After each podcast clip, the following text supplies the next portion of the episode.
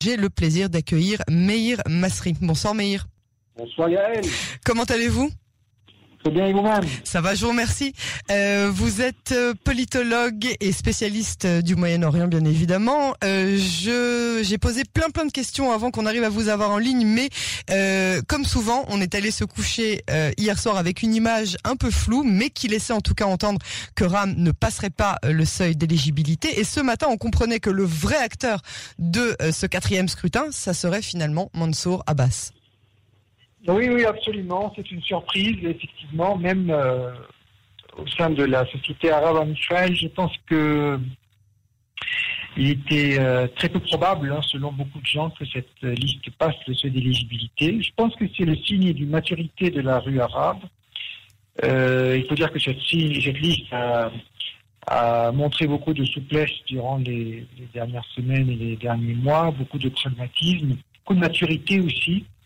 Euh, Mansour Abbas s'intéresse beaucoup aux véritables préoccupations de la rue arabe, le problème de la violence, la, la sécurité, la Mhm. violence euh, dans les villages, dans les villes arabes, et la question du travail, de, de, de l'emploi, de,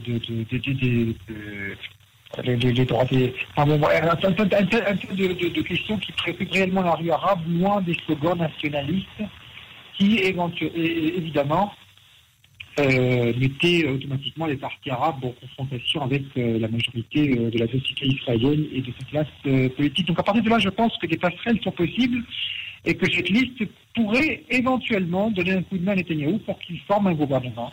Alors, là, je voudrais ajouter un élément quand même assez important Oui, oui. c'est que la société arabe israélienne est aussi hétérogène que la société juive israélienne, et que dire que les partis arabes sont des partis de gauche ou euh, de façon systématique et automatique euh, rallier ces partis à la gauche, voire même à, la- à la gauche extrême, je pense que c'est euh, très C'est simpliste. Oui, oui, je comprends. Parce que il y a Mhm. des parce que la société israélienne est globalement euh, de droite, il faut, il faut dire. Beaucoup sont des commerçants, capitalistes, euh, très conservateurs, assez religieux pour la majorité, et que donc tout le monde n'est pas pour la, la gay pride. euh, tous les arabes C'est le moins qu'on puisse dire. pour- C'est une liste qui est clairement et ouvertement homophobe.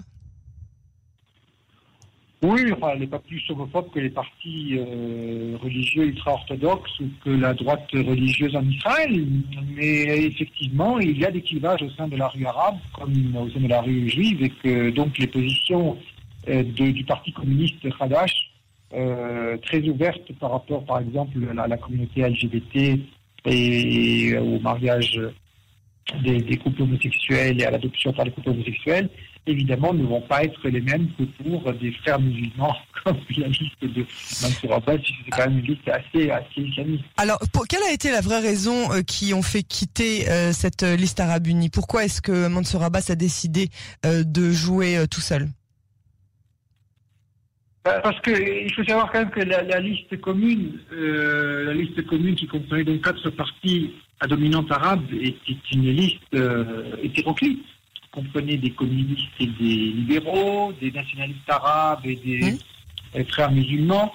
Donc euh, ça ne pouvait pas du- du- durer longtemps. Alors l'opposition au sionisme, est-ce que l'opposition au sionisme est suffisante pour euh, euh, réunir autant de partis euh, aux agendas contradictoires Je pense qu'il y a là Ils ont, ils en tout cas, ils ont perdu dans l'intérêt, en tout cas, du vote arabe, puisque à deux, ils ont 6 et 5 pour l'instant, en tout cas 11, tandis qu'ils ont toujours eu 13 et 15 euh, jusqu'à maintenant. Oui, non, parce que beaucoup d'Arabes aussi ont voté pour le Parti travailliste. Euh, il y a quand même une liste assez radicale travailliste euh, cette fois-ci, avec une députée euh, numéro 7 qui très probablement va passer, qui est une euh, femme euh, arabe musulmane, Mhm. euh, opposition assez proche de- des positions de la liste commune. Donc je pense que ça a apporté quand même pas mal de voix du secteur arabe. Il y a également le parti Meret, euh, où il y a Mhm. aussi, il y a aussi un député arabe qui a fait une très belle campagne. Donc je pense que non, les, les, les, les voix arabes n'ont pas été éparpillées. Je pense que c'est- sain. Ça, ça, et ça affaiblit le communautarisme et ça permet aux Arabes de voter un peu plus euh, librement. Mhm. Parce que c'est vrai qu'il y avait un phénomène qui était un petit peu inquiétant de mon point de vue durant les, les- les trois dernières campagnes électorales, cette façon de diaboliser les, Arabes qui ne votaient pas pour la liste commune, comme si c'était obligatoire et que ceux qui ne votaient pas pour la liste commune, c'était étaient des traîtres. Eh bien, je pense que euh, là, en tout cas, il y a eu une multitude de choix y compris euh, de choix de partis sionistes, comme le Parti travailliste et le Parti Meretz. Et que donc c'est plutôt positif de mon point de vue. D'accord. Comment cette démarche de Mansour Abbas a été perçue au sein de la population arabe israélienne globale? La rue arabe est aussi divisée que la rue juive. Hein. Euh, c'est une rue juive existe. Et que donc, euh, c'est perçu comme, euh, pour certains, ça va être perçu comme euh, une trahison, pour d'autres, comme au contraire, une démarche positive, constructive. il faut savoir aussi que le gouvernement Netanyahu, le, le gouvernement sortant, le gouvernement d'Union nationale, qui, sortant, a quand même réalisé beaucoup de choses. Il a quand même assez séduit la rue arabe, notamment par les accords de paix spectaculaires avec euh, les pays arabes, euh, les pays du les Émirats arabes, les. Émirats arabes unis. Euh, les, Émiratis sont arrivés en Israël, les investissements ont déjà été lancés dans des localités arabes par des Émiratis, par des Bahreïnis, et, tout ça est assez impressionnant. C'est une très véritable, hein. c'est vraiment quelque chose de très très sérieux qui n'a rien à voir avec les accords. les accords signés avec l'Égypte et la Jordanie, qui étaient des accords sécuritaires avant tout, et qui n'a pas tellement eu d'impact euh, sur la société civile des, différents pays.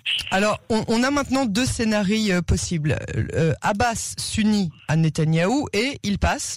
Mais est-ce que ce sera possible avec les partis religieux et sionistes religieux de Ben Gvir et Smotrich? Deuxième scénario, Abbas se rallie au bloc anti-Netanyahou, donc au gouvernement que voudrait diriger Yair Lapid, mais auprès de Karol Lavan et de Tikva Hadasha. lequel des deux scénarios vous pensez être le plus probable à votre avis ah, le, deuxième scénario, il est improbable de tout point de vue et pour moi, Yair Lapid n'a aucune chance. Je pense qu'aucun député autre que Netanyahou n'est capable, ne sera capable de former un gouvernement. Parce que imaginez que Lapid va réussir à euh, avoir avec lui euh, Bennett, qui est quand même euh, très très très à droite, contre la solution des deux États, avec un, une agenda très très très très extrémiste. Euh, par rapport à la liste commune, qui à peine reconnu l'existence même de l'État d'Israël, qui avait même boycotté les funérailles du président Shimon Peres et condamné le président Abbas pour s'être euh, rendu à la cérémonie de, d'enterrement du président, euh, du défunt président israélien. le fossé est, immense.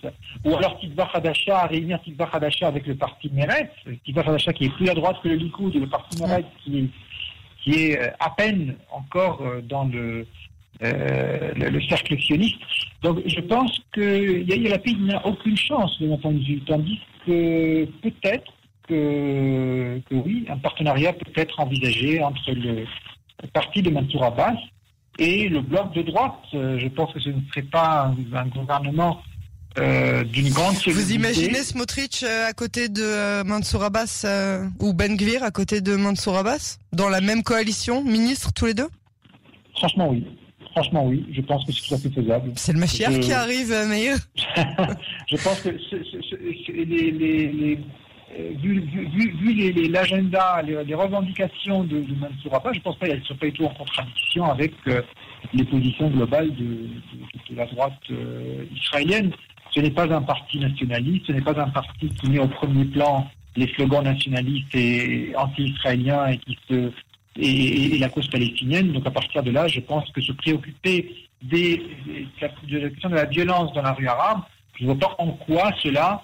il n'y a, pas que ça non plus dans le parti RAM. Il y a, il y a aussi un intérêt aussi euh, pour euh, la cause palestinienne. Il n'y a pas que euh, la rue arabe qui intéresse Raham. Quand on réfléchit aussi à, à, aux, aux, intérêts de certains partis arabes, dont Raham, les frères islamiques, qui, qui justement veut promouvoir les questions palestiniennes. Donc, euh, comment est-ce que ça va se passer avec Smotrich et Ben Gvir En tout cas, c'est une c'est une affaire à suivre qui est assez euh, assez euh, curieuse. un dernier mot en quelques secondes qui nous restent sur cette défaite de Gideon Sar. On en parlait il y a quelques instants. Qu'est-ce que euh, cette défaite représente à votre avis? Est-ce que Sar ne fait pas le poids contre Netanyahou, comme on l'avait vu aux primaires euh, des élections du Likoud il y a euh, plutôt un an et demi? Ou bien est-ce que personne aujourd'hui ne fait le poids devant Netanyahou? Non, je, pense qu'on peut faire le poids. Gantz a failli devenir Premier ministre la fois dernière. On vous entend très mal, Meir. Est-ce que vous pouvez vous rapprocher de la base? Oui, je, dis que non, Netanyahou n'est pas, euh, je veux dire, n'est pas, n'est pas unique. Gantz a failli devenir Premier ministre la fois dernière, c'était tout à fait faisable. Et d'ailleurs, même l'accord de rotation aurait pu tenir. Il n'a pas été, il n'a pas tenu parce que euh, Netanyahou l'a, l'a, l'a, l'a, torpillé, mais aussi, mais aussi, il faut le dire, il ne faut jamais l'oublier, parce que Gantz a été abandonné par Lapide et par tous ceux qui ont refusé de rejoindre le gouvernement. Et par conséquent, il n'avait plus la force qu'il avait au départ. Et donc, la question de la rotation était beaucoup moins euh, envisageable sur le plan politique, le point de vue politique. Euh, moi, je pense que Guy Sarr a fait un pari quand même assez incroyable en quittant le Likoud, alors qu'il était euh, à plusieurs reprises numéro 2 du Likoud. Il était extrêmement bien placé. Il a pris avec lui les lieutenants de, plusieurs des lieutenants de Netanyahou. C'était quand même une aventure assez incroyable. Euh, il a, en plus de cela, commis une erreur fatale de mon point de vue, celle de s'être engagé à ne pas siéger avec Netanyahu, parce que, sachant que les électeurs de Sahar sont euh, quasiment tous des gens du Likoud à la base, donc des gens de droite, et donc s'engager à ne pas siéger avec Netanyahu, ça veut dire s'engager à ne pas soutenir un gouvernement de droite et à aller avec euh, Lapide. Et Lapide, euh, donc, c'est le centre-gauche. Donc je pense que cela, du, du point de vue des gens, même ceux qui qui auraient pu éventuellement voter pour Sarr parce qu'ils n'en peuvent plus de Netanyahou, parce qu'ils jugent Netanyahou, trop vaniteux, trop autoritaire, et peut-être même euh, ils trouvent que c'est indécent qu'un Premier ministre soit euh, inculpé euh, durant son mandat et qui, et d'un point de vue moral, mais aussi d'un point de vue pratique, parce qu'il faut savoir que se, défendre, ça prend beaucoup de temps. Mais même cela, je pense que euh, du fait que Sarr s'est engagé à ne pas siéger avec Netanyahou, eh bien, ils se sont dit, bon, bah, ça va pas être possible. Donc, je pense que c'était quand même une erreur. C'était une erreur. C'était une promesse qui peut être faite par un parti de gauche, par un parti de centre-gauche, mais par un parti de droite. Qu'un parti de droite s'engage à ne pas siéger avec le Likoud. C'est assez compliqué. Alors, il a donné quand même deux victoires hier. Il a dit euh, que grâce euh, à la création de, que tout d'abord c'était le seul des nouveaux partis qui était vraiment rentré à la Knesset, même s'il n'avait obtenu que que six sièges. À l'époque, il croyait qu'il en avait sept, mais c'est a priori six.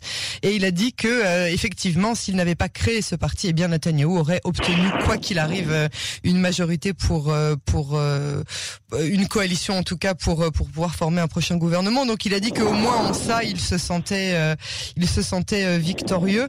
affaire à suivre, ça aussi encore. Meir Masri, merci beaucoup pour. Si, si, si, si, je peux ajouter un dernier Bien mot, je pense que euh, Mansour Abbas n'est pas le, le, le, le, seul sauveur de Netanyahou. Je pense que je n'exclus pas, je n'exclus toujours pas l'idée que euh, le, parti bleu-blanc puisse rejoindre le gouvernement dans certaines conditions. Je pense aussi que des, des, des, députés peuvent également se détacher soit de bleu-blanc, soit du parti de Sar. Hein. Ça c'est possible. Euh, je vois bien un, un, des députés de Sar, par exemple, quitter euh, Tikva Hadasha est, est rentré au Bercail.